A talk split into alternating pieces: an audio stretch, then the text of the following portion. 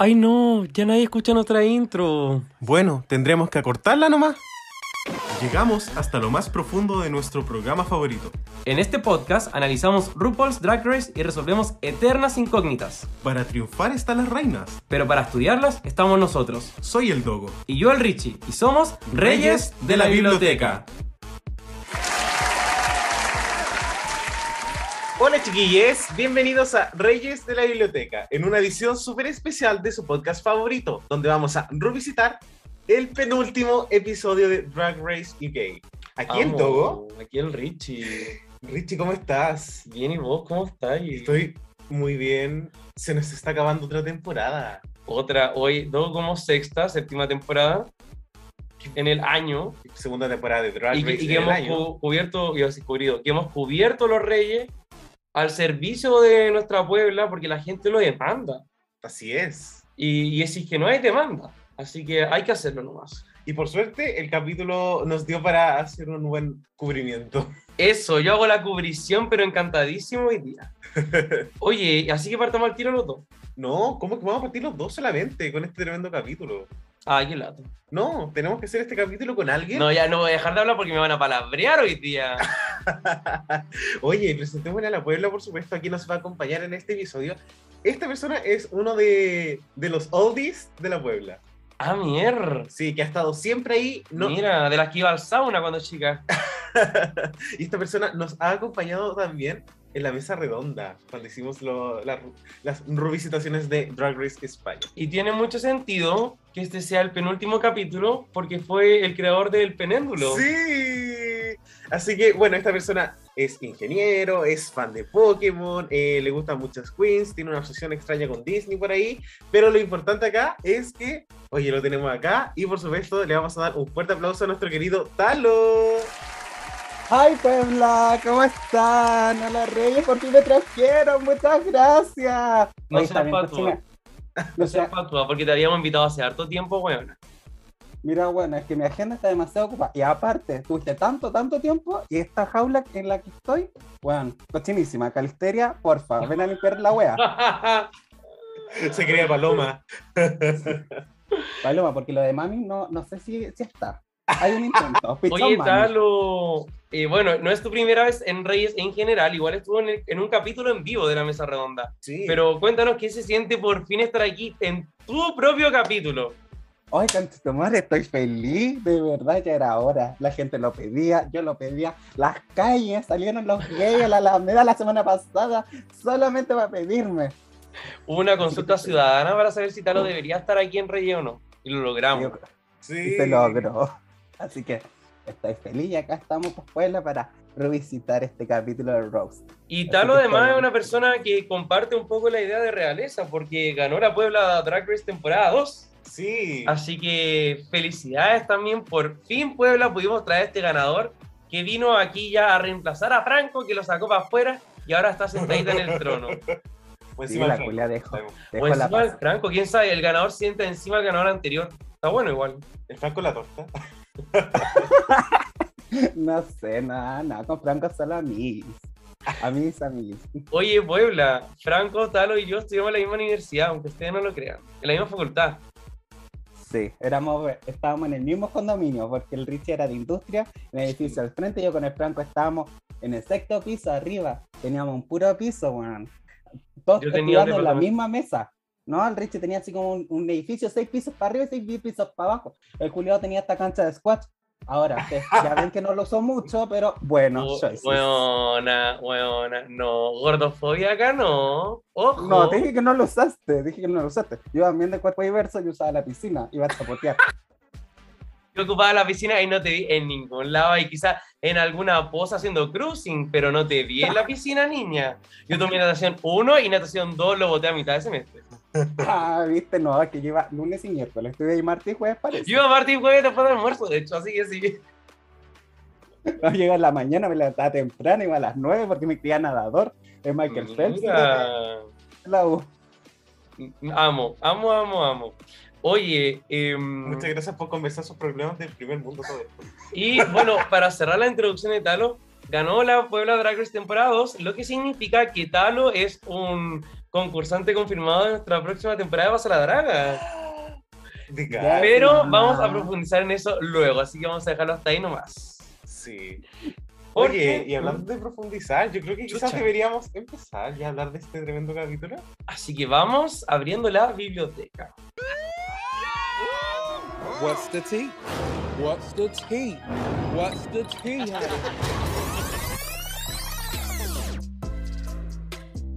Así que querida Puebla, Talo, Richie, vamos con el tecito de la semana. Y hoy, esta semana ha sido de dramas. Ha sido de funas. Eso, quiero saberlo todo. Bueno, empecemos un poco con una, una información bastante penosa, pero esta, no, ya no quiero decir que lo que pasó es, es necesariamente penoso, pero la cuenta oficial de Drag Race Italia, temporada que se estrenó Ayer. ayer, eh, fue reportada no solamente una vez, sino varias veces durante las últimas dos semanas por gente homofóbica eh, italiana. Gente que vota dos. Oye, y qué lata, porque, bueno, por razones obvias. En otras noticias también, Stacey Lane Matthews fue semifunada eh, porque un fan en Reddit publicó toda una situación que es cierta, en el fondo, ¿Mm? que, mm, que le había pagado así como un, un cambio a Stacy y Stacy no se lo pudo hacer, entonces le dijo así como, no, pero págame por interno, no por cambio. Y al final nunca se lo hizo, el fan tuvo que recurrir a las redes sociales y ahora que recurrió, efectivamente Stacy publicó algo, llamó al fan, le devolvió la plata, así que mm, fue muy raro porque Stacy siempre pide plata. eh, en el buen sentido, pero igual es verdad, siempre pide plata y como que le dieron plata para bueno, grabarse mandando un saludo y no lo hizo. Sí, pucha, qué lata. Eh, otra noticia que también tiene que ver con otra funa ya, y esta en un tono mucho más Sí, grave. no, no, sí. es una de las concursantes de Queen of the Universe eh, llamada Machanti Alex, que fue funada por eh, dos drag queens. Dentro de una de esas está eh, Kiara, de la primera temporada de Canada's Drag Race, por eh, diferentes formas de abuso, un historial un poco que ha tenido esta concursante de relaciones bastante tóxicas. Y la verdad es que era un. El, porque Kiara, más la otra queen, que no recuerdo cuál era su nombre, es algo con jeans. Es denim. Denim, sí. Es denim algo. sí. Eh, Denim y Kiara subieron un, como un- una declaración en la cual igual mencionaban puntos súper, según yo, quedaba como súper claro y sin una necesidad de Sí. un poco quizás irse como a un lado más objetivo, todo era como muy como esto, esto, esto, esto y esto, involucrando no solamente a ellas dos, sino también a muchas otras más personas, eh, roommates que habían compartido antes y la experiencia era como bien similar, así que todo bien, bien penca. Sí, la queen se llama Denim Pussy. eh, y nada más que decir, ustedes pueden buscar ahí todo lo expuesto. Es bastante grave también. Creo que, por supuesto, que cuando decimos tecito de la semana suena como cosas más jugosas, pero esto en verdad es un tema bastante más serio. Eh, no puede estar como tomado con, eh, con ligereza, no sé cómo se dice, perdón, no pienso, pero bueno, eh, es importante también saberlo porque esta persona va a salir en nuestras televisiones y eh, como personas de la comunidad y la diversidad sexual tenemos que estar a la altura siempre. Exacto. Oye, Richie, ¿queda alguna otra información? Sí, porque en, la, en los premios, como en los awards, en los FRAC Awards, de los Gay Times, eh, fueron de invitar a las tres finalistas de Drag Race UK 3, temporada que estamos cubriendo ahora, en este instante, y nuestra querida Bimini Von Bullach ganó un premio, la patúa, ¿Otro más? Oye, está loca, Obvio. gana siempre premios. ganando el premio Heroína Drag, o sea, como la drag del año. La Shiro. La Shiro, sí. Oye, yo quiero saber de nuestro Muñoz.talo qué pensó de estas noticias y si hay alguna que ya le llama la atención. Eh, partamos por lo bueno, eh, me encanta la Bimini, me encanta que haya ganado, me encanta que le esté yendo bien, me encanta que sea referente. Creo que entre más referentes tenga la gente y entre más se viralice, es mejor para la comunidad. Y Bimini creo que es un ser muy positivo, porque aparte de ser viralizado, qué bueno que sea viralizado por cosas buenas, por ser alguien positivo. Por ejemplo, me acuerdo que el otro día estaba yo con mi hermana, que, mi hermana tiene 14 años, y yo le inculqué ahí ver Drag Race cuando estábamos en cuarentena. Muy de la bien. temporada como 8 Family a values. las 12. Eso, Sí. la familia que hace drag together, dijo la otra. A ver, Oye, sí, pues ahí nos sentábamos a almorzar y pues yo ponía Drag Race. Y la cosa es que estábamos como conversando, me dijo, mira, ella de dónde es, y era la Bimini, que, que salía en estos premios, así como, ¡ay, qué bueno que, que, que salga, así que nice. Eh, y volviendo a lo serio, yo creo que como comunidad sí tenemos que estar al tanto de las cosas que suceden. No podemos avalar nunca a alguien que, que, que haya tenido como relaciones tóxicas, que haya abusado, porque antes de ser como alguien de la comunidad eres una persona y lo mínimo es que tengas un respeto por la otra persona cuando tengas una relación.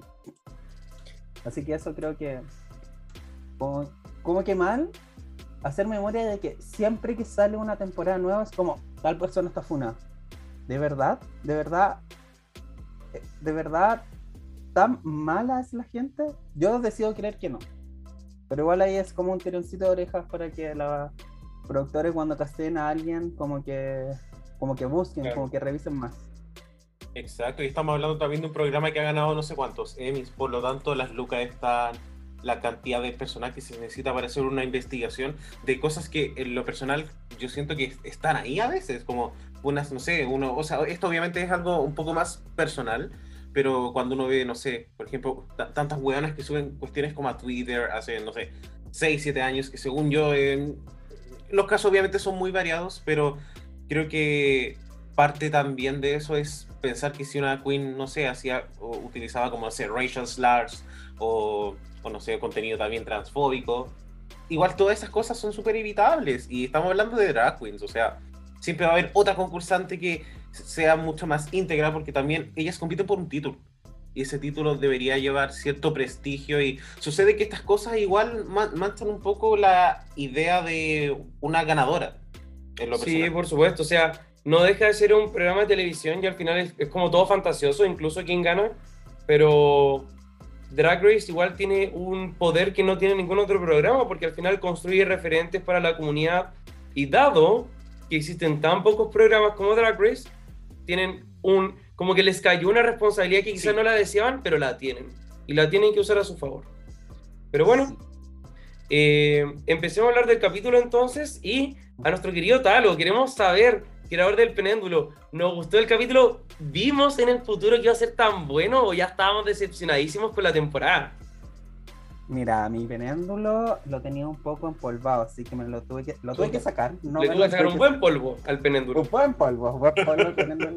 Este, dijo que este capítulo venía bueno. Yo tengo un pensamiento con UK.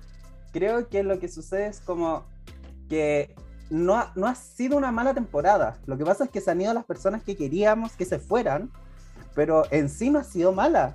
¿Cachai? Como que Sí, de acuerdo. como que hemos tenido como doble chante, doble eliminaciones, hemos tenido como eh, for the Win. ¿cachai? Han habido muchas cosas, pero como es porque, ah, es que eh, no se fue la Vanity antes, la wea es mala. Ah, porque se fue la, la Verito Verde, la wea está mala. Y es como, no, ¿cachai? No por eso, no porque se haya ido una Queen, eh, haya sido mala. ¿cachai? Incluso ni la Vanity fue tan metida a la fuerza, si la buena es Lip Sync Assassin, ¿qué le vaya a hacer? La cagó a todas, po. Arrasó sus en todos sus lips, ninguno fue como cuestionable, así como, hoy sabes que no, no merecía quedarse, era como que tú lo vieras como, sí, lo ganó, totalmente. Así Sí. que eso, yo creo que fue un muy buen capítulo, aparte que amo, amo los roast, onda, tal vez soy de esas personas que, es que creo que no hay muchas, como que no les gustan, pero yo creo que un roast es muy entretenido de ver. No, Es estoy muy- de acuerdo y comparto, el roast es mi reto favorito de Drag Race también, Sí. de toda la vida. Así que lo, lo comparto mucho y, y estoy súper de acuerdo. Al final creo que la temporada ha tenido como altos y bajos, pero creo que te ha estado desestabilizando, eh, desestabilizando todo el rato en el sentido de que cuando uno ve una temporada de Drag Race, te presentan todo narrativamente tan bien que tú en, en el fondo vas siguiendo el camino de las que van a llegar a la final, te comprometís con ellas, como que las veis crecer semana tras semana y las demás son como, como que se van yendo nomás. Pero ahora te hacen creer que alguien va súper bien y te la echan. Y después alguien más te encariñáis con otra y te la echan. Y como que es como que tenéis que andar como buscando de nuevo de quién enamorarte constantemente. Sí, y Sí. creo que eso ha sido como una, no sé si fue una problemática en UK2, porque creo que el cast sí era como de absolutamente todas tenían un charm muy único. Y también estaba Sister Sister. También. Porque incluso con esa una se- un- uno se, le gustaba un poco porque igual era delusional. Había algo ahí como bien, como una, una, fuerza, una fuerza opositora bien in- Eh, in- sí. inusual. Era más interesante que en Vanity. Por supuesto. Eh, yo en lo personal Pero creo por- que con el capítulo quedé muy conforme. Muy, muy, conforme. eh, creo que un poco los placements no me sorprendieron. Pero creo que era lo- to- todo lo que sucedió tenía que pasar. Y sin embargo creo que las queens en general lo hicieron súper bien. Vamos, vamos, vamos, vamos. Oye, el capítulo comienza cuando, bueno, volvemos de la, la no eliminación anterior y la Vanity diciendo así como, ay no, si las medallas no importan, yo voy a llegar al top 10, voy a ganar. Delusional. Ya estábamos un poquito chatos de que se fuera la vanidad o no, Talo. Sí, es que era como. Como que. Ya, igual cuando estáis ahí es como, no, si yo voy a ganar, voy a ganar, aunque Claro. tengo una pura chapita. O que tengo una pura chapita, yo voy a ganar. Porque tenéis que venderlo, tenéis que quererte el cuento, si no, ¿a qué chucha vais? ¿A qué vais si no, si no queréis que hasta el final podéis ganar? Entonces ahí la Vanity hizo lo que tenía que hacer. ¿O que queríais verla ahí como, no, sabes que yo voy a ser la próxima eliminada? No, pues pegándose como la Trinity K. Bonnet, echándose para abajo. No, pues niña, si esto está para levantarse, levanto. Y al final, esto es como un partido de fútbol. Cada, cada capítulo es una final. Sí, pues la, a mí me encanta el fútbol, me encantan los autos, así que también vamos a ver referencias de eso. ¿En serio? ¿Esto es una broma? Me voy a echar. ¿Te gusta el fútbol? Sí. Eh, est- Estamos hablando en serio, de verdad, estoy incómodo en este Sí. momento. Oye, hay como interferencia. Se está cortando. Ya no teníamos otra invitada. Ah, Tráeme, a Waldo, por favor. Tráemelo al tiro, al tiro. Hagamos cambio. Te vamos a poner de aguatero. Ay, sí, es divertido. Ya. em, es que te quiero palabrear, pero no te voy a palabrear. Porque estoy haciendo un podcast, yo soy profesional, etcétera. Mi, mi público me paga y me van a retar del canal si es que me desconcentro. Eh, oye, y bueno, RuPaul llega, les dice cabras, se tiene el roast, se tienen que rostear a ustedes mismas, a los jueces y a las eliminadas. Hoy, eh, como mini spoiler, pero yo tenía miedo porque dije, pucha, van a volver ahora y no vuelven en la final, pero vuelven en los dos capítulos, así que de eso estoy muy, muy contento también. Y eh, creo que fue una buena opción en lo personal porque eh, antes en los otros capítulos en pandemia que se han grabado no ha habido público, entonces quizás fue una buena idea haberla mantenido en el hotel un poquito, dado que esta temporada se grabó como en cuatro días, pues la mantuvieron cuatro días más, le dieron como unos snacks, vieron bienvenidos todos los días de la mañana mientras se despedían de los últimos capítulos y luego ya después pasaron a grabar esto último. Así que genial. Em, ¿Qué te pareció como en general la propuesta del concepto del roast dog? Me pareció bien esto de que fuese angelical. Creo que no, no- no era 100% necesario, pero eh, le, le di como un nice touch. De que Sí. eran como angelitos buscando su redención y tenían que hacer un roast. Eh, algo que quería mencionar y que yo pensé que iba a estar era el mini reto de los títeres. Oh, Como que no hubo nada y en algún momento sentí como, oye, el capítulo va avanzando muy rápido. Eh, eventualmente después uno entiende por qué con esto que sucede en el altar, que fue un, un- un ratito más. O quizá hubo reto de títere y fue pésimo, quién sabe. A, a veces, ¿Quién co- sabe? a veces cortan weas en Drag Race. Eh, pero yo quedé muy contento con el desempeño del como del concepto y también con la performance en realidad como de las queens. Buenísimo. El tal lo que pensó del concepto del roast. Me gustó, me gusta que hayan concepto, porque ya llevamos cuántas temporadas, como 20. Entonces, como que, y esto igual es como algo que sucede en varias temporadas anteriores. Sí. Entonces, bueno, que le, que le di como un, un contexto por último, y el contexto acá funcionó. Así que, bien, nice. Y aparte, yo creo que el Rose, la vieja, o por lo menos, si yo hubiera estado ahí muy en ese top 4, yo hubiera dicho, bueno, bacán, me está dando todas las pistas, puedo hacer un personaje. Nadie lo hizo, yo pensé que alguien iba a salir con un personaje. Claro. Le están diciendo como, eh, rostéate a ti. Como que eso es lo, como que eso es una, eh, es como una ayuda, un tip que siempre te han dado antes, como rostéate a ti y después nada de lo que tú digas va a ser tan terrible. Cierto. Y, y tenía ahí como un abanico para rostear desde la Anubis a la juez invitada, a la RuPaul y a la Michelle. ¿Cachai? Entonces tenía a todo el mundo a tu disposición. Entonces creo La que fue como un Rose donde tú podías ir eligiendo, porque a veces cuando es como ya, Rose a Michelle Visage. Es como ya todos le van a decir que la buena es la mejor amiga, que nunca va, va- que no tenía talento, que, que, que era que de Nueva Jersey, entonces como que. Entonces Sí. las bromas se te acaban, po. Entonces si tenías una, una alta variedad de personas, como, bien. Oye, es verdad, como la- las opciones estaban, ya, no- o sea, material no podía faltar. De hecho, como colgándome de eso mismo, siento que quizás el nivel puede haber estado un poquito más alto. Siento que me faltó un- como un poquito más pensando en de, de verdad que podían dejar la cagada. O sea, tenían, ¿cuánto? Nueve queens eliminadas, ocho creo, ocho más bueno, cuatro jurados, más ella misma, más la otra concursante. Entonces había como harto igual ahí. Pero y tenía sí la creo que, de, de Monstruo del Pantano, pues weón. weón, ya- Sí, pero ellas no sabían eso, no sabían que iba a llegar de monstruo al pantano, no podían planificar esa talla. Eh, Ya, pero la veí y la pensáis, pues. Así, ah, sí, pues, porque la Improv otro. Challenge ahora, pues claro. Oye, y el. Bueno, cuando RuPaul se va, le dice así como: Ela, vos vais ganando, así que gana un poquito más y decide el orden de, las- de, de los roasts. Tal, ¿qué pensamos del el orden? Porque dijeron mucho así como: hoy sí, como eh, Ela está jugando el juego, la weá, pero eran cuatro opciones, tampoco se podía hacer tanto. Eran cuatro weonas, eran cuatro show y no está. Entonces, como no, no había tanto, que- no, no había nada que elegir. Como que, y aparte, aquí, yo- algo que aprendí de una persona muy, muy sabia, Sophie, te mando un besito, es que no importa el lugar donde estés, si tus tallas son buenas, la vaya a romper igual. Incluso no hubo como, no hubo tanto atado en el como, como que, como pa- para dónde iban, como que al final y al cabo, todas estuvieron en el lugar que querían estar. ¿El Talo ganó el roast en la Puebla Drag Race o no? No, lo ganó la Sophie. No, sí, pues ganó la Sophie. Ah, ¿y, el- ¿y tú qué ganaste como el acting? Mm, No, gané solo el El- Snatch Game. Ganó el Snatch Game, ¿verdad? Sueve y Matei. Nosotros fuimos jurados de ese capítulo. Sí. Amo, ¿verdad? Yo le di el win porque quería que fuera a pasar la draga. Oye, ¿y el dogo qué pensó del orden? Mm, Siento que además de haber puesto a Crystal primero, que yo es lo que yo también hubiese hecho, porque dije como ya, o- obviamente yo siendo ella, Kitty lo iba a hacer bien donde fuera, Vanity en realidad era como, "Puf". entonces como intenta cagarte un poco la Crystal y creo que estuvo bien, o sea, y tampoco podía hacer tanto, ¿cachai? Eran dos fomes y dos que lo iban a hacer bien. Como pudieron, Sí. pudieron haberse puesto las dos buenas al medio y se hubiesen cagado a las otras dos, pero no hubiese hecho mucha diferencia en lo personal. Como Claro, que- porque al final, si ponte tú era Ella y Crystal, después la Crystal le va a decir así como, hoy me tocó después de la mejor, cagué igual. Como que, oye, que sería mala, la, siempre vaya a salir desfavorecida, pues, weón. Sí.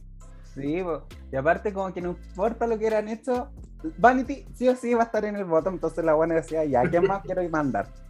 Eso. Eso fue lo que hizo la Ela. No, y de hecho, el- eh, yo siento que lo- la tabla en este capítulo era muy predecible. O sea, uno sabía que las dos que hicieron lip sync iban a hacer lip sync. Quizá el win estaba como un poco más como peleado, pero fuera de eso no, no, no iba a No. generar una sorpresa. No cambió mucho. Había malas lenguas que decían aquí que la victoria iba a volver a la competencia. No sé qué perfume se echó esa gente, pero Oye, ¿qué Eh. están fumando esa gente que compite? ¿Qué pasa el dato, weón? ¿Tanta eso, ilusión? ¿no? Porque que le pase el dato a- al talo, porque está pasado Access Chocolate ese cabrón. Julia, ya pasé esa parte de 15 años. ¿No sé? Eso, la heterosexualidad, dijo la otra. Mask Davon. Eh, qué bueno que la pasaste porque me encanta tu bala brava. Y luego pasando a el reto, quiero saber qué nos pareció también porque, bueno, empieza el Rose después. El capítulo parte como bien rapidito con, Sí, como con el desafío en sí.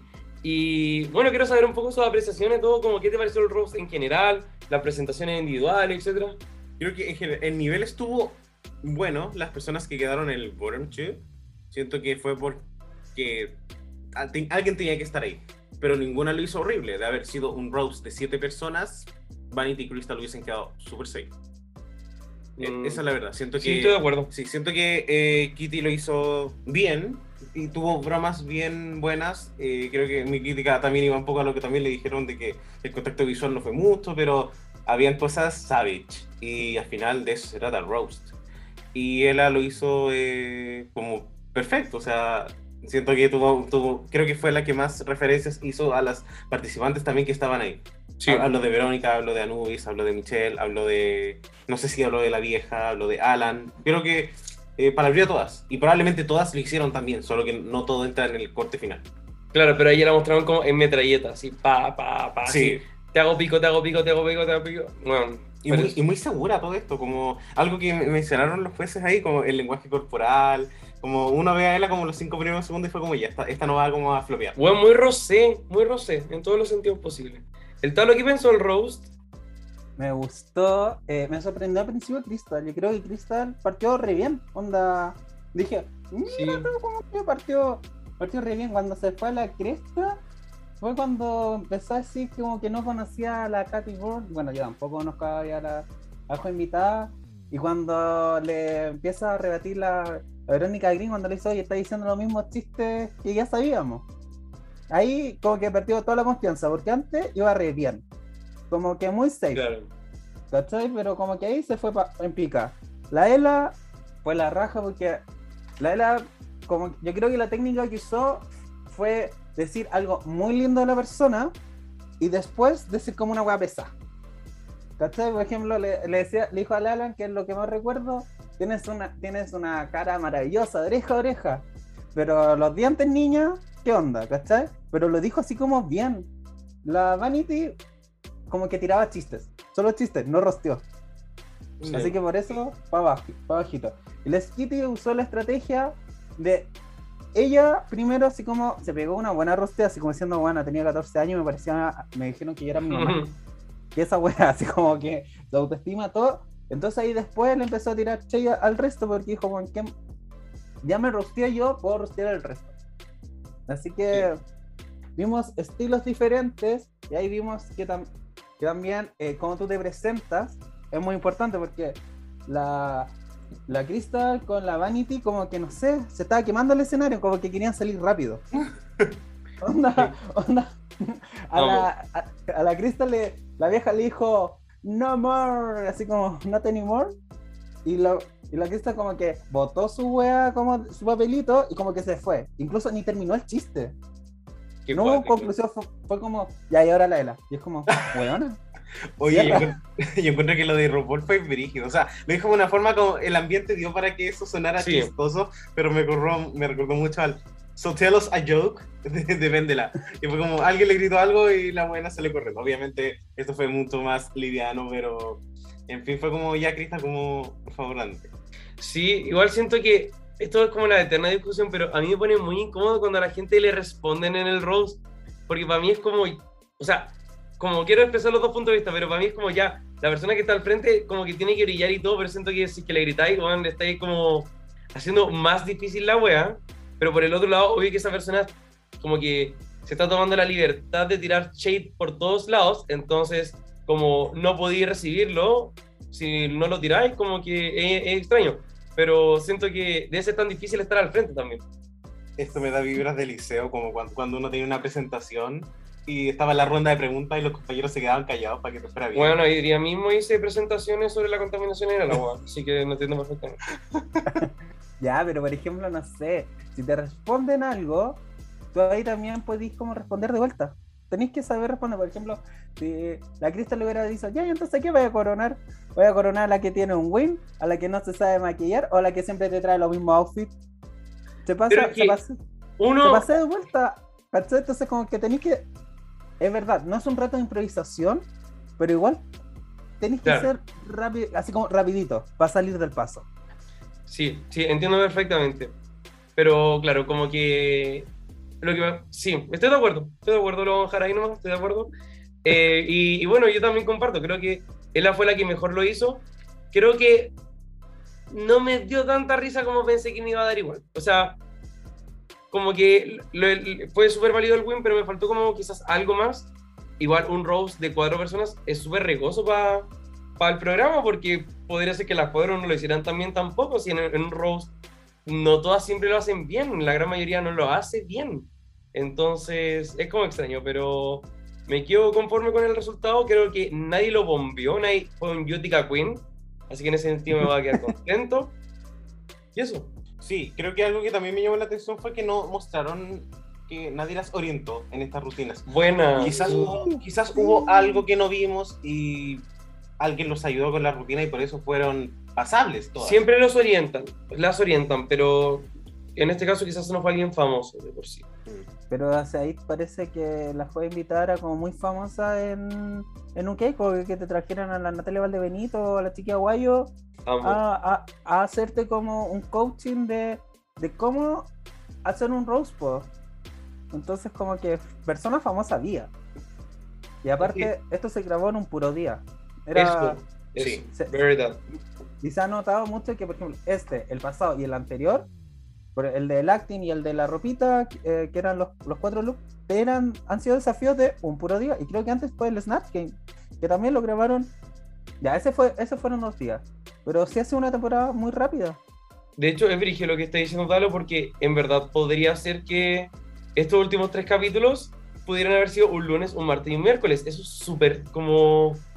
¿Cómo van a ser?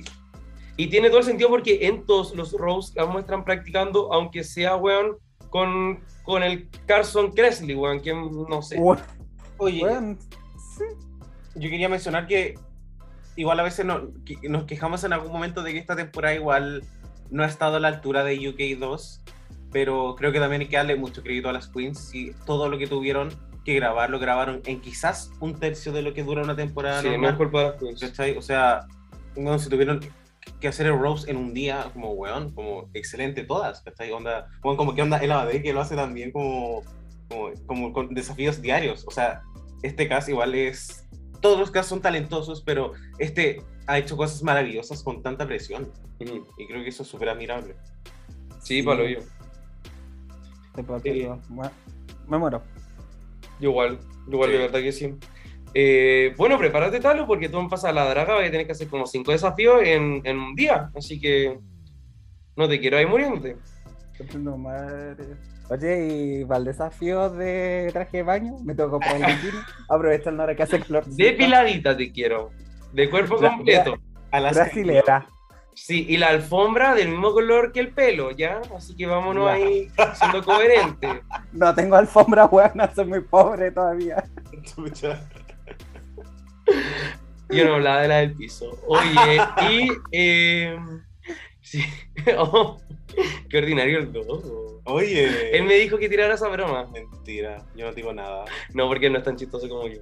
Y eh, bueno, el reto parece que igual nos gustó. Luego también hay ciertas conversaciones eh, en el workroom cuando se están preparando.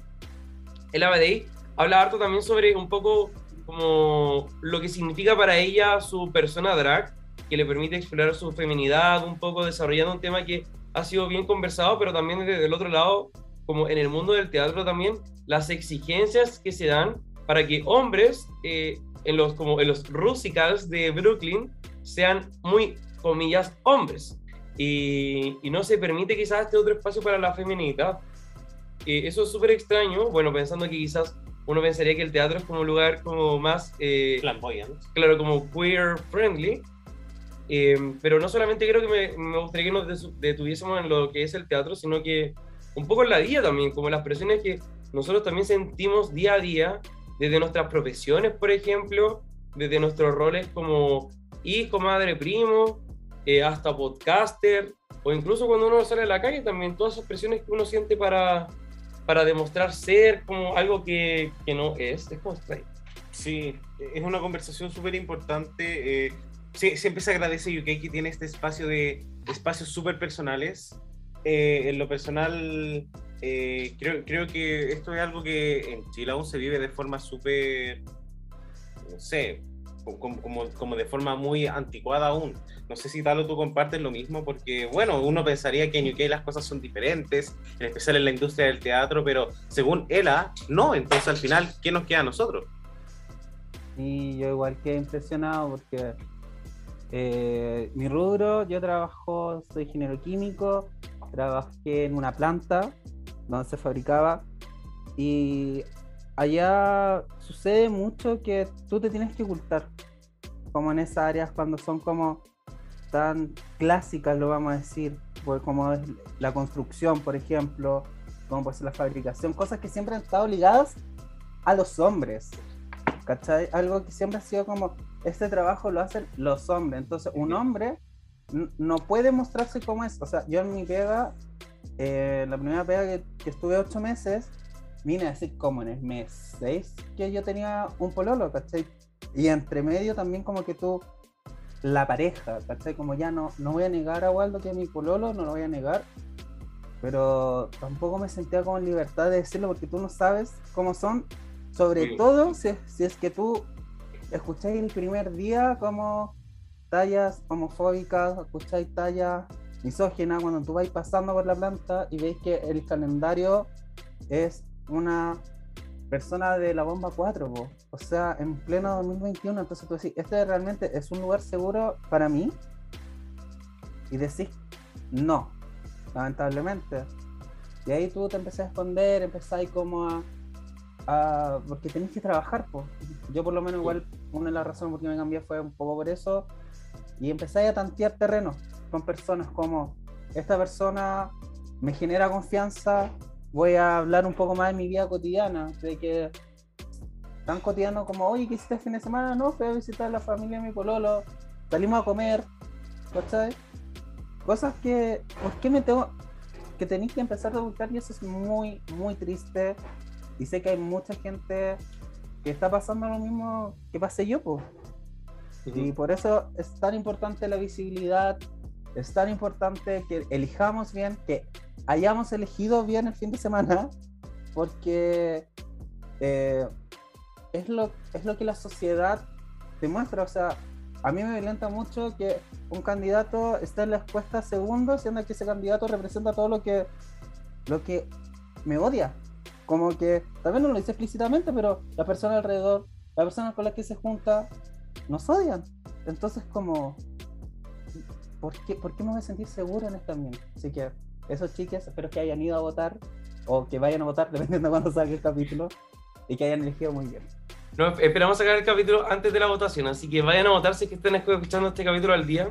Oye, Talo, y gracias por comentarlo, porque, bueno, eh, yo también tengo formación de ingeniero, entonces también entiendo mucho como estos espacios como sobre masculinizados. Eh, históricamente también, como no solamente las disidencias, sino que como tú mencionabas, las mujeres también dejándolas de lado y estableciendo relaciones de poder eh, económico, laboral y social. Y, y es súper penca. Ahora, bueno, como la Puebla debe saber, yo trabajo como profesor y no sé si como que tú compartes, pero eh, es difícil también porque, bueno, cuando uno es profesor se expone a, a básicamente todo el mundo. Tenís 200 ojos mirándote solo a ti constantemente, aunque uno, o sea, lo digo súper en serio, uno no- es como una persona de, como de interés público, a los estudiantes les interesa saber de ti. Entonces, jugar con eso es súper terrible y por supuesto que uno, comillas, celebra la diversidad en todos lados, no sé qué, entonces probablemente uno se topa con más de alguna persona que, que tiene una visión distinta. Entonces, es súper extraño y, y valoro mucho lo que decís, Talo, porque hay, hay una parte que es como, no es ocultarse, como tú decís. Yo no, yo no voy a ocultar como la persona que amo, como, como tú decías, pero sí hay que cuidarse. Y en ese cuidarse uno tiene que saber en qué espacio está, cuáles son las personas, cuáles son los distintos agentes con los que sí puedo contar, con quienes no, si es que estoy en un espacio seguro y si es que no estoy en un espacio seguro, cómo, o, en primer lugar, lo transformo en un espacio seguro o me busco otro espacio que sea seguro. Y, eso a veces implica como cambiarse de trabajo o buscar otro espacio donde en verdad podamos como crecer sanamente, porque al final ser, en mi caso, homosexual también implica mucho sufrimiento y, búsqueda constantemente de estabilidad. No sé si, como, ¿cómo ha sido para ti? Comparto eh, visión muy similar. Siendo docente, uno entra en un. Un- Uno piensa que tiene que neutralizarse de cierta forma. Sí. Y eso es lo triste porque nuestros trabajos no debiesen como tener nada que ver con la forma en la cual nosotros expresamos nuestra identidad. Y en, en lo personal, yo, yo por suerte he, he tenido siempre lugares muy, muy amigables. Creo que eso también es algo que desde la pedagogía eh, siento eh, y también desde los colegios ya se va entendiendo también con, con, con la ley trans, también con, con todo lo que eh, involucra tanto a los niños, también se aplica de cierta forma a los profesores. Es un poco extraño en algunos casos, pero eh, en lo personal mi experiencia ha sido buena. Qué Y, bueno. y me encantaría que fuese, por supuesto, así para todos. Sé que en- en- no en todos los establecimientos se da así, pero eh, para allá vamos, esperemos. Por eso es importante ir a votar. Sí, y, y como que quería profundizar en eso todo porque yo sé que tu experiencia ha sido buena y eso también yo sé que a ti, o sea, o lo supongo, pero te da la posibilidad de transformarte más fuertemente en un referente para otras personas, ¿cachai? Y, y yo siento que para mí ha sido como más difícil transformarme en un referente, dada como las condiciones laborales que, en las que yo existo. Sí, y yo creo que es muy importante que hayan profesores eh, queer de la diversidad, porque la infancia, como Sí, la infancia de la diversidad, es muy difícil porque constantemente, ¿quién es tu referente?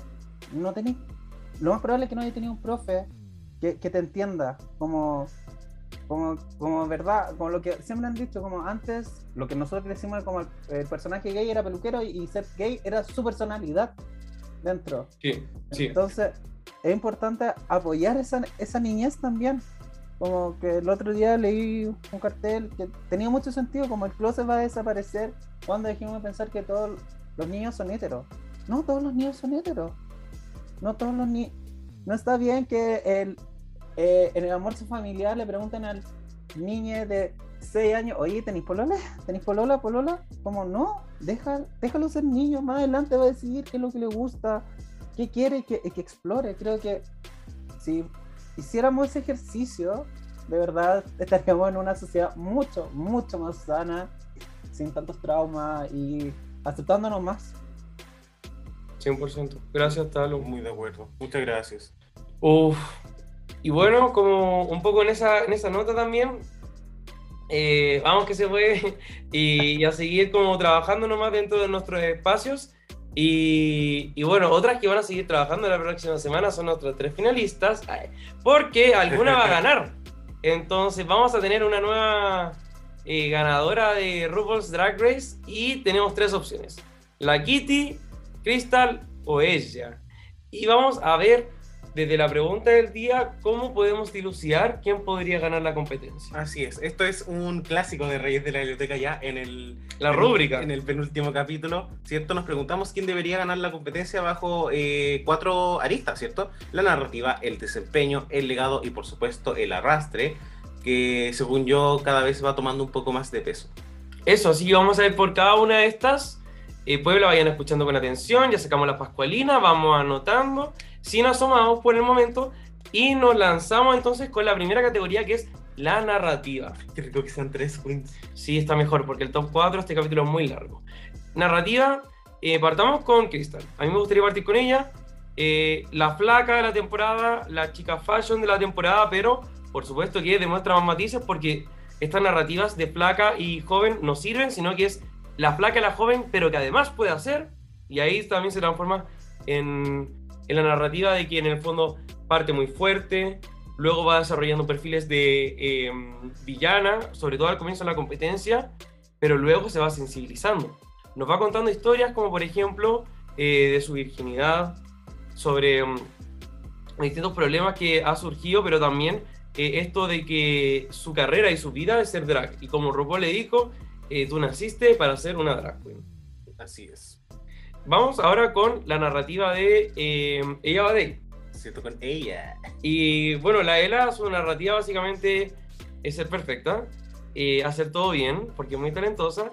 Y dentro de esa narrativa también se dan otras lógicas, como un poco que, eh, eh, no sé, como capítulo por medio va contando ciertos problemas que ha tenido dentro de su carrera, dentro de su mundo también para poder sensibilizar su perfil. O sea que tampoco es como que se le dio todo fácil, sino que le ha costado mucho trabajo ser tan perfecta. Y no solamente como un toque de Dios, eh, como hablando del capítulo muy religioso. Sí, y algo también creo que es importante rescatar como en todo lo que ha sido el, el viaje de Ella Badei hasta ahora, yo siento que es la consejera, como la persona que es como la groupie del, del cast. Necesito que explique esto porque nadie está entendiendo, ni yo incluido. Ella es como la que siempre está como- ella es la que siempre está hablando con las queens, la que la está apoyando, siempre es como esa persona donde yo siento que las queens acuden para hablar. Y Es la que la productora le dice, bueno, anda a hablar, con, anda a hablar tú con Eso, la que otra". Mantel. Oye, cuéntale a Vivacious de, su, ese viaje en no sé dónde. la Claro. que está para eso, pero también da como una sensación muy cómoda. Y siento que la Ela da mucha seguridad. Nosotros siempre la comparamos con Rosé, pero siento que Rosé no me daba como esa vibra como en su temporada. Rosé era como muy en su cabeza, un poco más fría. La Ala tiene como algo más cálido.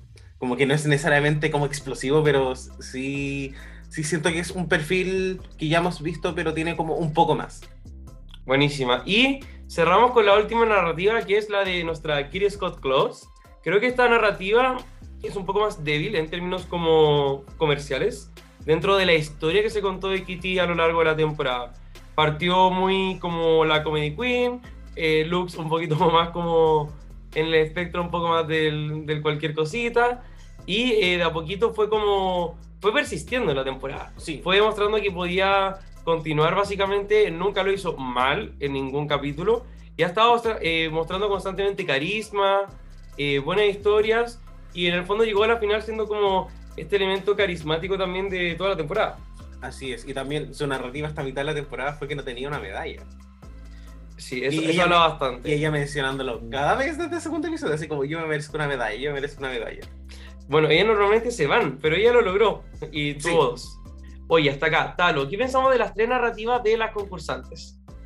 Creo que están parejas como en que pero creo que la Crystal le ha sido la que le han armado más los Circle Moments la, la Sí. producción como si es por narrativa la Crystal lo tiene así como partió bien después se hizo excepto un poquito no contaba cositas así que yo creo que si es por narrativa eh, el punto se lo lleva a la Crystal y esto Sí. es algo que hace la producción totalmente de, acuerdo con todo lo que dijeron mis reyesitas No, gracias. Oh. Oye, ahora vamos con el desempeño. Eh, el Abadei es la que ha tenido mejor desempeño a lo largo de la temporada. Tiene 4 wins, tiene 3 skies y puros saves. El Abadei nunca estuvo en el Bottom Free. Se une al Hall of Fame de esto con Bianca del Río, Envy Perú y Scarlett Bobo. Kira Scott Close también se une a este Hall of Fame con 2 wins, 3 skies y puros eh, saves. Sí. Y eh, bueno, básicamente lo mismo, es la misma tabla que ella, pero como un poquito mo- como, con menos wins.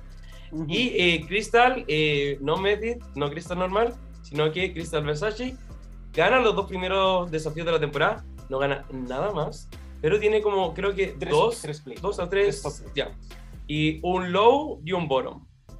Ujú. Eh, así que va Kiri, después, eh, perdón, va Ella, después Kiri, después Crystal.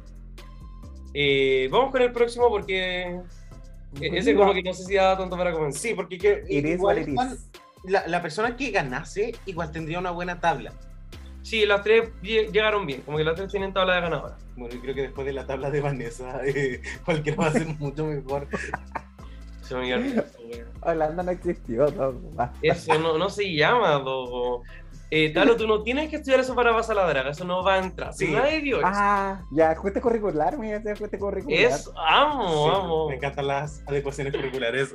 Oye, y el legado de esta manera es importante para los reyes. Así es. aquí nosotros le sacamos el jugo al podcast y contamos un poco el mensaje o la marca que tiene la Queen que va a llevarlo ahí a- al cuadrito del Hall of Fame. Sí. A mí me gustaría partir por Kitty porque siento que su legado, a ver, dentro del macro de las ganadoras, siento que a mí en lo personal, siento que no me, me cuesta verla ganando en el espectro UK. Sí, porque siento que, y, y nosotros hemos hablado obviamente de que no es que sea igual a Vivian o igual a Lawrence, pero siento que dentro del macro de todas las ganadoras entra como en una categoría que igual es bien similar. Sí, sí, 100%. O sea, dentro entra el mismo como, como en el mismo clúster, ¿cachai? Está ahí como dando la, la bola. Claro, como chistosita, proporcionada, maneja su cuerpo, y lo que Sí. se pone lo hace bien, entonces, como- y eso es algo que podría decir de la Viviana y de la Lawrence, así que. Eh, bueno, el, el legado de el Abadei, eh, a pesar de que uno lo pueda considerar genérico, es un legado que nos gana usualmente. Es el legado de la talentosa, el legado del que lo hace todo bien, de la perfeccionista. Eh, el drag es eh, completo, ese sería su legado. Sí. Y, y si bien, por ejemplo, hablamos de Rosé eh, o de otros tipos de perfiles, como por ejemplo Brooklyn Heights, se me viene a la cabeza. Este perfil no es un perfil ganador propiamente tal. Las queens siempre brillan como por algo o como alguna característica, más que el todo, o muestran varias falencias a lo largo de la competencia. Y siento que no sería un mal momento tampoco para coronar a, a Ella, No obstante, por supuesto, de Vivian también es una queen completa, solo que quizás ella un poco responde más al- a, ser una leyenda, como, Sí. como una queen de renombre, más que una queen como completa en sí, que él la, la siento más como, como que llegó Violita y demostró y se ganó su lugar. Me parece eh, excelente. Sí. Es como de la perseverancia, la, la, la- Amo, de ser amo, perse- sí. perseverante y que vaya a mostrar lo que tenéis. Eso es como lo de la Ela. me encanta. Sí, para mí ella siempre fue como la amenaza silenciosa de la temporada. Sí. Yo viendo el cast al principio jamás imaginé que la iba a ser top 3. Jamás pensé que iba a ser la absoluta frontrunner desde el episodio 6, 7. Mm. Desde el Snatch Game podría Eh, ser. Exacto. Eh, entonces, muy bien. Ahora, pasándonos también un poco a lo que es el legado de Crystal, que en UK en particular yo siento que es el más fuerte, Sí, porque temporadas 1 y 2 siento que, que lo más parecido a Crystal que quizás tuvimos fue Bimini. Blue Hydrangea. Sí, como Blue Hydrangea, Bimini en esta estética que siempre Mm. son como looks eh, súper fuertes, bien pulidos. Ellie Diamond. También, sí. Eh, Eh, pero algo que, por ejemplo, que la diferencia con Bimini es que Crystal representa la juventud. Y es algo extraño, porque Lawrence, por ejemplo, es una queen muy joven. Pero Lawrence no, no, no tiene una energía de juventud. Para el, el público general, para el mainstream, ella no es juventud. Entonces creo que al Hall of Fame de UK sí le falta juventud, considerando que son historias que sí se van a contar eventualmente en la temporada. Y considerando que le regalaron, no regalaron, ya, me voto la palabra, pero ga- ganó dos wins en los primeros dos capítulos. eh, probablemente también eso significaba algo y siento que quizás es momento, sobre todo considerando que esto, estos momentos donde RuPaul le dice como, oye, em, tú naciste para hacer drag, no son al azar. Es como cuando Simón en su primer desafío, RuPaul le dice también, eres una superestrella. Y bueno, con cuál había visto el calzón y pone la boca de pato dos veces, ¿cachai? También como por ejemplo cuando Kylie hizo Nick Love en el desafío de American Horror Story, también le dice así como, weón, eres la Guasini de World of Wonder. Y ahí uno dice como, concha tu madre, se lo está haciendo por algo. Eso. Sí. Qué lata esos momentos, porque siento que salen de la nada, un poco te hacen perder. Yo siento que perdí entusiasmo en esta temporada porque ya estoy con la idea de que Crystal va a ganar. Y no es que me moleste, pero RuPaul te la, dio- te la da en bandeja. Entonces al final yo me sentiría como súper mal y al parecer a las queens también les molestó el, el hecho de que RuPaul... Bueno, lo Porque- recuerdo hasta hoy en día. Sí, porque Kitty lo mencionó en el, Sí. en el roast. Y a, a- a mí me encantó, pero Me muero. me gustó que... Creo que fue el más, el momento high del, de ella. sí. 100%. Y lo que quería mencionar es que también me llama la atención que lo mostraran en el roast. Como Sí. creo que eso me hace confirmar todavía más que eh, que Krista podría ganar. sí. La Talo, Sí, de los tres legados, la Crystal es la juventud, la renovación, la que nas- es la ganadora que cuando era un fetito ya estaba la vieja ahí con su temporada escondida, la season 1. La niña creció viendo, viendo Drag Race, entonces como que como que da, está bien que gane. Como que ahora hasta yo me estoy así como ya que gane las placas, que gane. que gane la A plata. veces, a veces tienen que ganar las flacas también, qué rabia. Rabia, las. Oye, sí, pero es verdad lo que, lo que tú decís. Creo que, mira, si va a ganar, creo que, no sé, o sea, a mí no me molestaría en el sentido de que creo que no es una mala queen. Eh, ha, ha- ha estado como, como que tampoco se tiró las huevas, ¿cachai? O sea, no fue la que lo hizo mejor, pero estuvo como dando la pelea con sus habilidades a su joven edad. Weón, 19 años, recordemos. ¿Qué estás haciendo tú a los 19 años, Ricardo? Weón, yo con suerte me estaba cambiando un calzón. De verdad Weón. que no podía hacer nada. El Taro recién estaba, pero comprándose su primer popper. Entonces, ¿hasta cuándo, Weón. cachai? no, La ¿por qué Dogo no ni siquiera había empezado el diplomado en teto. Entonces, teníamos mucho que aprender todas. Oye, Crystal realmente ha sido una inspiración para nosotros. Porque uno se cuestiona así como, bueno, que lata, que yo a los 19 años estaba, Sí. estaba en nada y esta weona es una superestrella. Nació para hacer algo. Weón, nació para ser Ah. super La, la Ah. feto eh, drag queen, dijo la otra. La- sí, era la feto drag, pues. El La buena salió con, lo- con los tacones, con la peluca. Fue lo primero que agarró el doctor. ¿Te imaginas cachazo tacones? No, me muero. Oye, y vamos con el último punto que es el arrastre. Y aquí quería Puebla, vamos a comentarles. Estoy viendo el Instagram de World of Wonder. Y la queen que tiene más likes es eh, el Abadei, que tiene 6.000 likes. Y luego le sigue Crystal Versace con 4.000. Y luego viene la gatita con 3.000. Ahora, si nos vamos a Twitter, la wea cambia, porque en Twitter la gente es más amargada, es como más de culto, que se creen superiores, somos un poquito más viejas también, tomamos el té, No, pura. Aburrida. Mira, Con pluma de en- polvo. Yo ocupo Twitter, pues sí, Ah, no, ya. yo me estaba escribiendo a mí. Ah, ya. Ah, bueno. Muy bien. Eh, no, no, es que el Dogo ocupa el Twitter, pero el, el amarillo. Y, La Eh. Pokédex que le dicen. Oye, oye, no, no, como una vez los Pokémon que hay. Y en Twitter tenemos que, bueno, como la gente es más marcada, eh, no, pero ellos respetan el track record. Y el Abadei la va rompiendo. Tiene 13.000 likes. Y luego viene Kitty con 7.000. Y luego viene Crystal con 2.000 Puebla. 2.000. Ya, pero, weón. 2.000. Ya, pero si la weá fuera TikTok, la Crystal estaría ahí como en los. Ah, Un sí, millón, no revisé el TikTok. Pero bueno, ¿Hay TikTok? eh, sí, pues Drag Race tiene TikTok, pues bueno. Oye, bueno, yo también quería mencionar que como Twitter, igual Twitter es mucho de la funa y nosotros también sabemos, Hola, que, Dogo, hola, Dogo. también sabemos que Crystal fue levemente funada antes de cuando se reveló el cast por eh, varias cosas que al parecer no tomaron mucho peso durante el transcurso de, de la temporada y quizás por ahí también podría estar como la baja, quizás en la cantidad de likes. Eso, eso quiero pensar. Eh, Podría ser, Dogo, ¿qué querés que te diga? ¿Querés que te diga algo? No, Algo.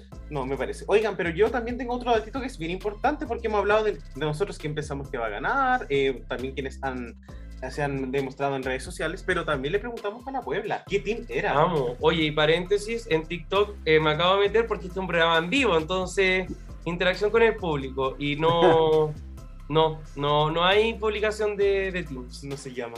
no se llama. Se llama. Bueno.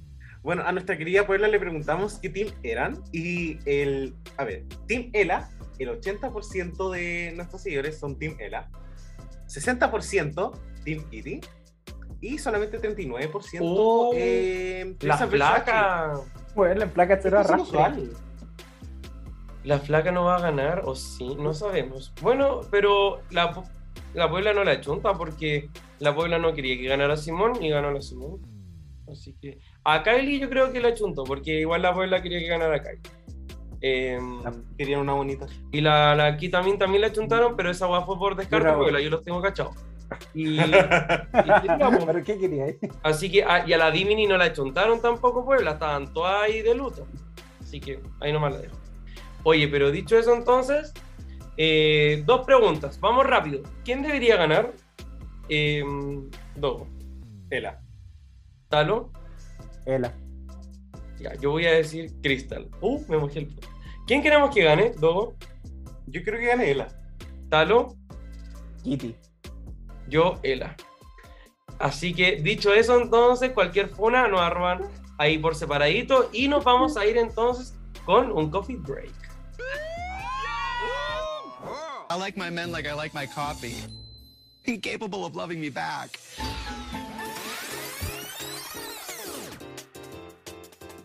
Así que querida Puebla, estamos en nuestro coffee break y nos vamos con nuestra sección La Torta de Cumpleaños, donde vamos a recordar a queens que han cumplido añitos esta semana.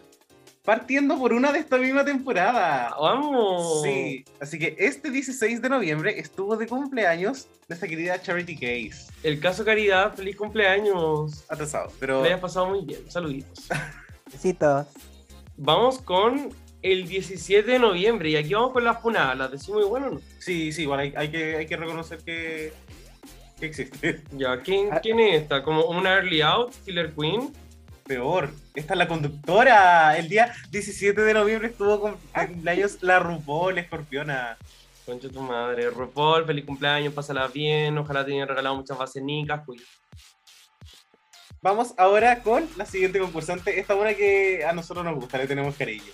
Sí, me gusta porque de hombre. oh, Y el día, guapo. 18, el día 18 de noviembre estuvo de cumpleaños Jade, de Original Jade Sotomayor, Sotomayor. de la temporada 1 de Drag Race. Eso, la Potomayor. Eh, y la primera enemiga de Rebecca Glasscock, así que se agradece. la- Exacto.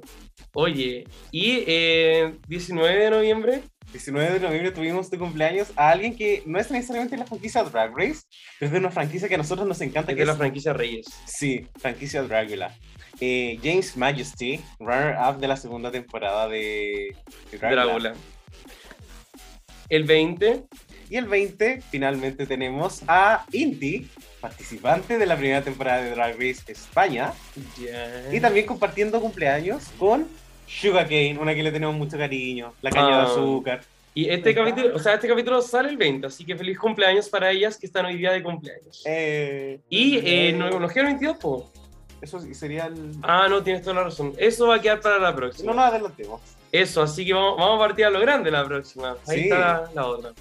Oye, y ahora eh, vamos a partir con otra, porque dijimos que íbamos a partir a lo grande.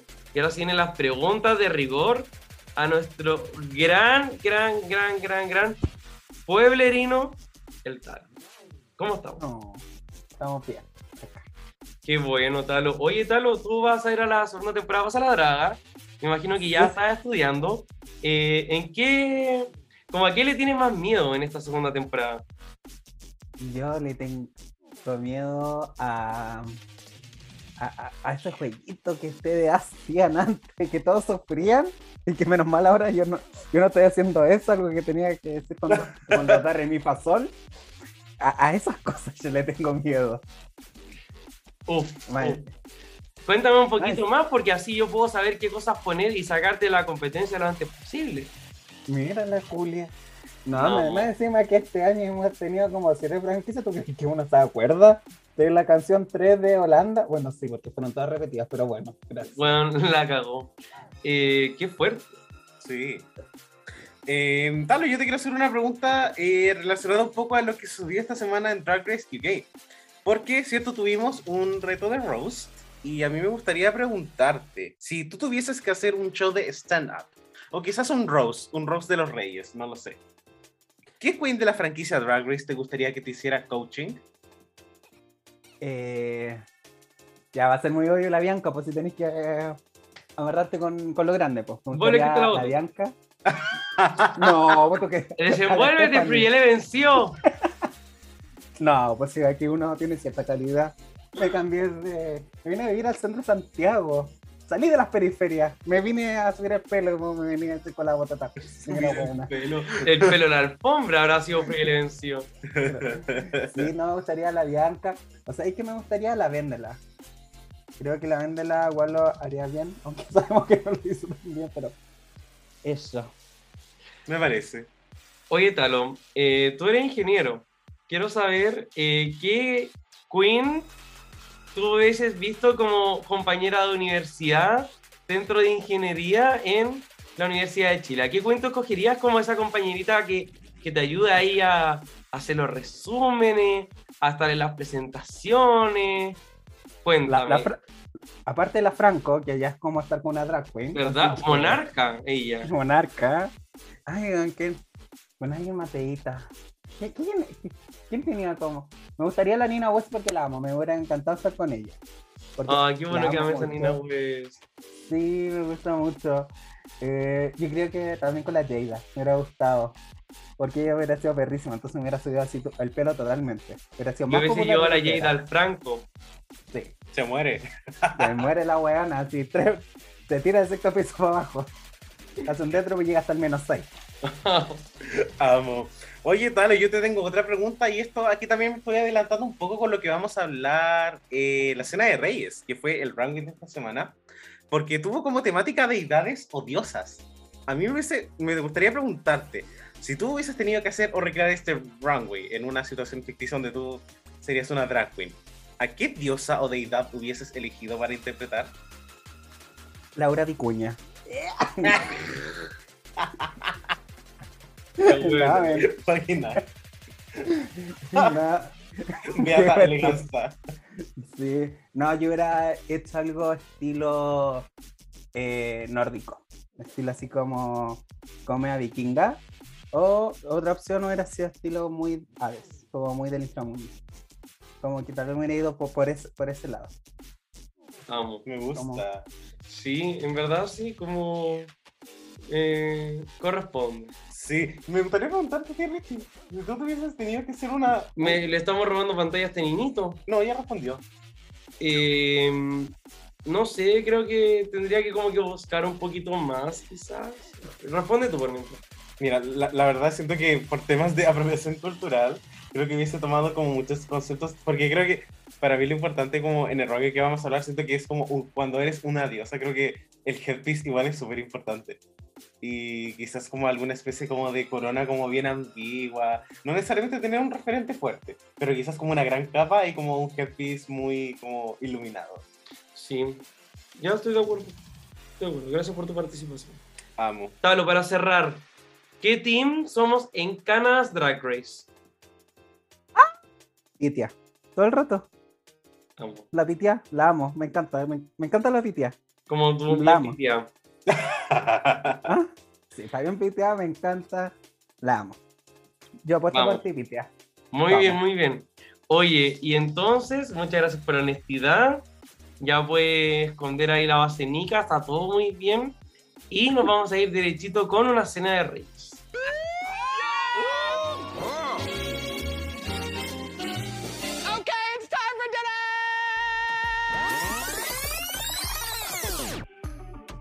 Así que querida Puebla, al fin estamos en nuestra cena de reyes y la categoría fue Oh My Goddess. Looks inspirados en diosas. Y vamos a empezar con la dinamita de la Puebla. Acá vamos a hablar de cuál fue el mejor look y me gustaría partir por el Richie. ¿Cuál fue el look que más te gustó? ¡Ay, me van a funar! La flaca, fue la flaca. Es que ah, lo hablamos, no, no me llevo el crédito de lo que me dijo el Dogo, pero yo le dije, esto me recuerda a Yuyubi en su look final de All Star 5, como porque era como algo como súper como poderoso y como con la tela así como naranja, no sé qué, y el Dogo me dijo, me recuerda a la Cracker, por el headpiece, que también era una guay gigante, como muy con la misma estructura, entonces fue como una combinación entre Yuyubi y Cracker en esa misma final, y los dos looks además encima son full Diego Montoya, no me sorprendería que este también fuera un DM. Así que eso, la flaca. Ya, ahora yo quiero saber del talo. Sí, también las placas se ve regia, o sea, me ponía las cuatro y digo, ya, y en la deidad, las otras son que los querubines que van al lado son parte de su séquito. La flaca se ve la raja, pues. Aparte, cumplió como con la signature de ponerse eh, como la corona que tiene ahí es maravillosa. Aquí era como entre más grande, mejor. Porque es ahí donde tú eh, ves a una diosa. O sea, cuando vaya a Sor Teresita de los Andes, veía a la Virgen ahí.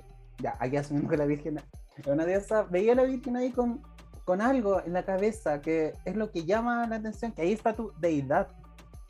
Eso es lo que llama. Mm, No, la flaca. O sea, como ahora comparando las fotos. Ahora, todos dicen la flaca, la flaca. de pies a Flaca. cabeza. Siento que, si- siento que Crystal, como viéndolo muy, muy en detalle, siento que igual es como un bodysuit, que es algo que ya he utilizado, pero hay otros elementos que elevan mucho el look. Así Sí. que eso en realidad siento que es eh, mi dinamita de la semana. Ahora nos vamos con la manito de Pussy y de estos cuatro looks yo quiero saber acá, chiquillos, ¿a qué look le subiríamos un poquito el pelín? Partiendo por el talo. Yo le subiría el pelín a la Vanity. Creo que está muy bueno. Está demasiado bueno y tiene muchos detalles, pero nuevamente el buen repetitivo es como tal vez la como la capita que tiene, como que en vez de que sea translúcida, yo hubiera puesto como tal vez tela negra de verdad, como con más brillante. Aunque, porque como que el look es como desde el busto hacia arriba. Como que nuevamente le falta algo hacia abajo, como que decir como, oh, está totalmente vestida. Como que para abajo le faltó vestirse. Como de- algo que te llamara la atención en esa parte. Claro. Mm. Sí, a, a mí algo me pasa también con el look de Vanity, que siento que es uno de sus mejores. Eh, siento que tengo un, un problema con la gama de colores. Ya como que para mí las panties de Vanity como que ya, ya siento que es algo que no se va a solucionar. Eh, pero no sé, siento que el pelo pudo haber sido más oscuro. Siento que ahí falta un poco de contraste con, con este dorado. faltó un elemento ahí. Eh, Richie. Eh, pucha, yo se la voy a dar a Kitty. Creo que hay como una cosa muy rara en el corte del vestido.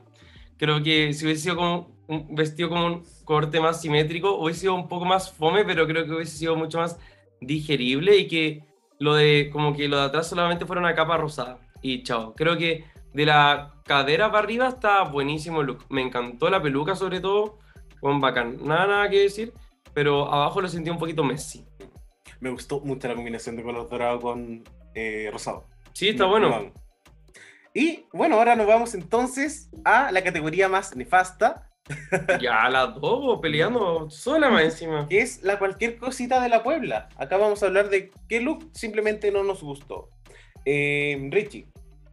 Todas. Ella. Oye, literal. Eh, pucha, no la ella. Como, en verdad. oh, loco, mira eso, no es la categoría, no. Como si yo te dijera, Dogo, adivíname la categoría. No, no se puede nomás.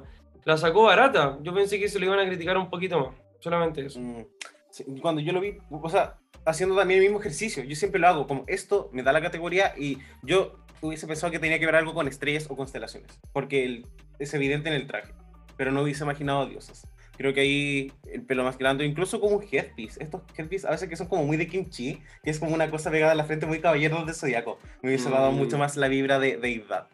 Eh, Talo, ¿a ti? ¿Quién es el cualquier Sí, cosita? La Ela, sí, me hacía como, esos flequillos de papel craft que se puso, no, no caché de qué. Papel craft, era pésimo en arte, ya no sé qué material era, pero era un papel. No me gustó, se ve como incluso sucio, como, como esos vuelitos. Y sí, no cumplió con la categoría, le faltó. Puchas. Y la. Mm. No, dije la, la también. sí. Ah, ya.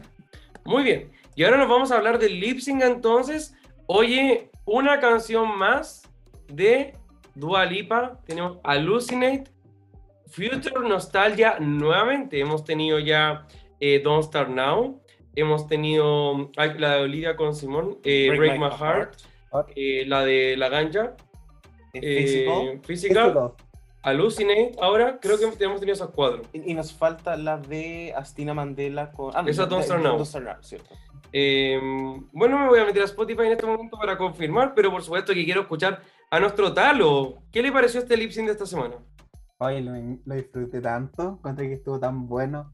Fueron salir sin decir como, oye, ojalá haber estado ahí para verlo completo y no verlo con la edición, porque Bien. yo sentía que la edición era como, ya, se va a quedar la flaca, es obvio que se va a quedar la flaca, pero a pesar que la Vanity tuvo menos cámara, los planos eran malos, bueno, igual lo hizo la raja. Igual yo decía como, loca, de verdad yo creo que lo ganó la Vanity el lip sync y no la Crystal. Wow. Sinceramente, yo creo que eso pasó, pero producción hace ver que Crystal lo hizo mejor porque la enfocan más y tiene mejores planos y punto. Yo, porque es una muy buena canción y las dos la interpretaron muy bien, no por desmerecer a, a Crystal. A mí me sorprendió Crystal. Yo pensé que iba a ser mucho más tiesa para bailar, que no iba a tener cero gracia, que ser como la Cosmic haciendo lip sync, pero no, como que se las trae la niña. Sí, es verdad. Mm, estoy de acuerdo un poco contigo, Talo, en el sentido de que siento que se notaba que Vanity estaba haciendo buenas cosas y como que uno veía como, como la sombra de algo que estaba mostrando cuando enfocaban a, a la Crystal. Pero creo que fue un lip sync bueno. Me pasó sí que sentí que en algún momento, no sé, como que las dos estaban como un poco más lentas de lo que realmente es la canción. Siento que ahí, mm, no sé, las hubiese como apretado un poquito más ambas para que hubiesen mostrado como más rapidez en los movimientos. Eso. Comparto plenamente. Así que en verdad yo no tengo nada más que decir, pero eh, bueno, Vanity, adiós lip sync assassin, y era el cuarto lip sync por niña. Eh, ya no había por dónde. Mm. Así que, pero bueno, quedó como la lip sync assassin de la temporada, así que que agradezco. Sí. Y eh, algo más que decir, señor Muñoz Talo.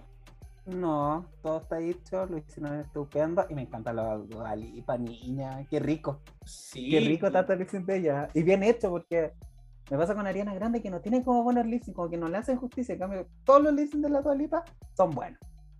Oye, eh, viendo ahora el Future Nostalgia, creo que nos estaría quedando como Physical, que es como una canción tremendamente exitosa, que como para lip sync, y de ahí creo que Pero- eso podrían arriesgarse con otras canciones como Pretty Please, pero no sé, lo dejaría ahí. nomás. ¿Dijiste pues, Ese ya se hizo, pues. No, quise decir, perdón, Levitating. Ah, ya.